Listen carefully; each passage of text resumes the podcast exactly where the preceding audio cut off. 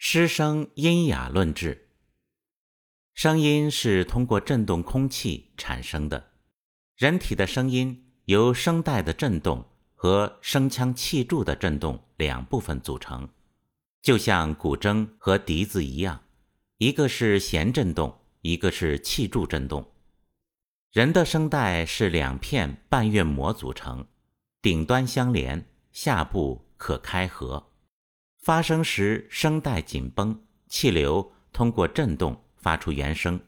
同时，喉腔、口腔、鼻腔、唇腔改变不同的形状，使原声发生不同的气柱共振，改变声音的音色，最终形成声音。人体发出的声音由三个部位构成，分别是动力区、声源区和调音区。动力区产生气流，由人体的肺、气管和横膈膜构成，主要负责提供气流动力。声带像一个开关，通过调节气流，通过声带的强度来控制声音的频率，发出原声。调音区是一个弯曲的通道，可通过控制喉腔、口腔、鼻腔、唇腔改变不同的形状，使原声。发生不同的气柱共振，改变声音的音色。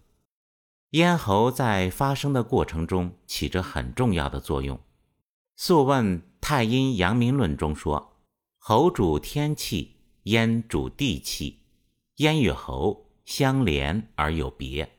咽在后，下连食道，直贯胃腑，为胃之系；喉在前，下通气道，连于肺脏。”属肺之系。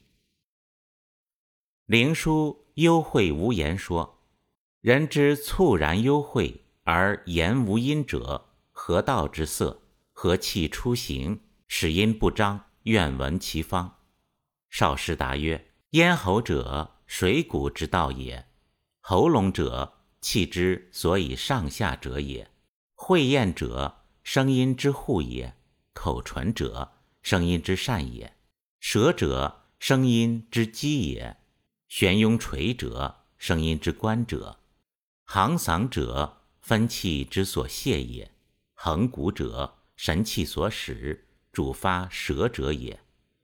故人之鼻动，涕出不收者，行嗓不开，分气失也。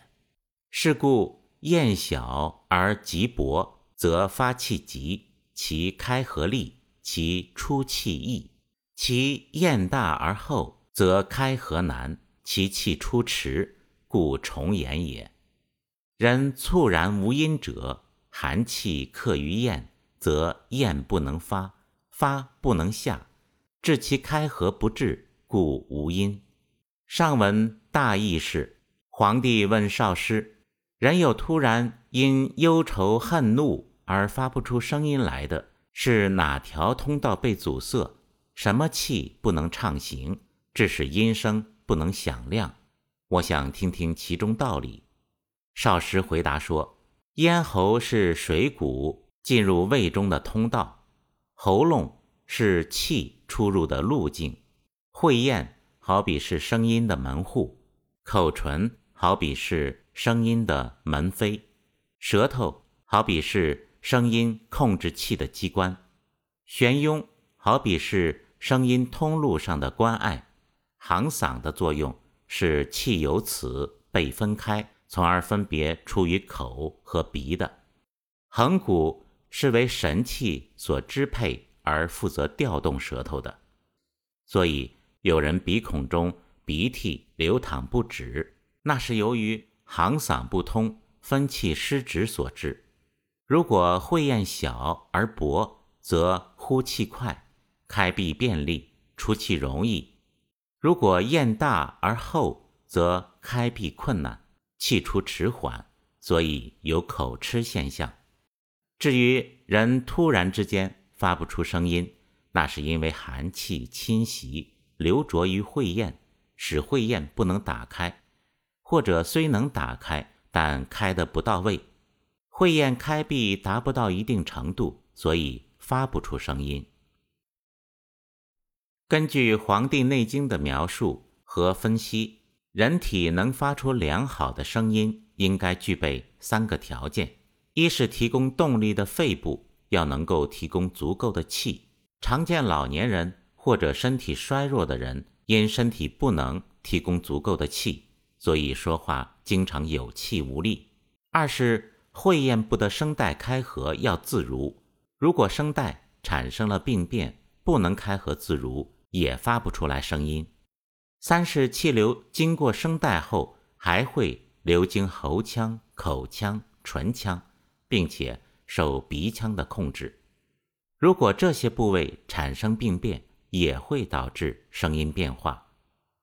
例如，在遭遇感冒时，鼻子堵塞会令鼻腔对发生气流的控制失常；咽喉肿痛发炎也会导致发生气流。控制失常。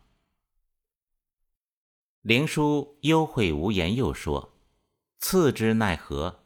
岐伯曰：“足之少阴，上系于舌，落于横骨，终于会厌。两泄其血脉，浊气乃闭。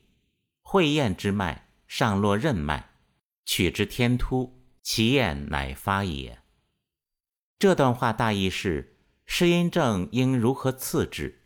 岐伯说：“足少阴经系于舌根，网络于横骨，终止于会咽。真治失音，应在足少阴和任脉两经分别泄其血脉，寒邪浊气就会排除。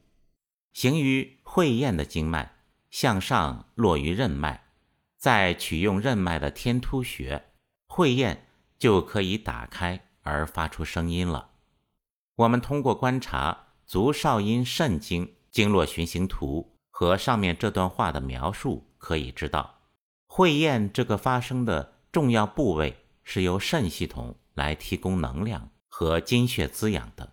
另外，灵枢经脉说，肝足厥阴之脉，夹胃属肝络胆，上贯膈，布胁肋，循喉咙之后，上入行嗓。控制发声重要部位的喉咙和叫行嗓的这个部位，同时是由肝系统来提供能量和津血滋养的。以上大致分析清楚了发声的原理，就可以找到对治失声音哑的方法。简单来说，失声音哑分为急性和慢性两种情况。急性的失声音哑常见于感冒。大体分为以下几种：第一，寒邪数表导致的麻黄汤和类麻黄汤症，这种情况首先会造成肺部的拥堵，导致肺气动力源不足；其次，鼻塞会导致鼻腔对声音的控制失调，出现声音变形或者严重的鼻腔音，这种情况主要通过类麻黄汤。进行解表施治。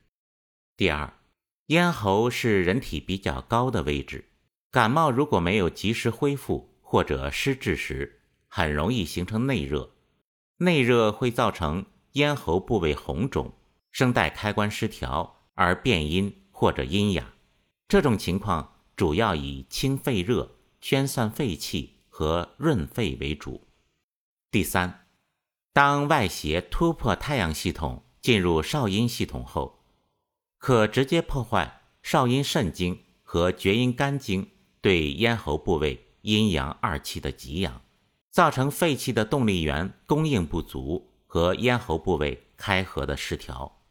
在第四十八篇少阴咽痛症中，我们曾经做过较为详细的分类讨论，归纳起来有六种。第一种是少阴系统阴寒导致的咽痛。作者在治疗上直接用四逆汤加桔梗来处理。第二种是少阴系统脏不寒，而仅仅是经络受风，用半夏散处理。第三种是咽喉有明显的溃疡和溃烂，用苦酒汤治疗。第四种是内部阴血不足、虚热导致的咽喉疼痛，用生甘草。或者甘草桔梗汤来处理。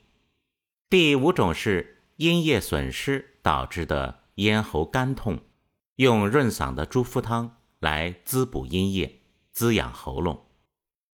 第六种是咽喉发痒而咳嗽的情况，仲景采用的是干姜加细辛和五味子的组合方法，可参照辩证施治。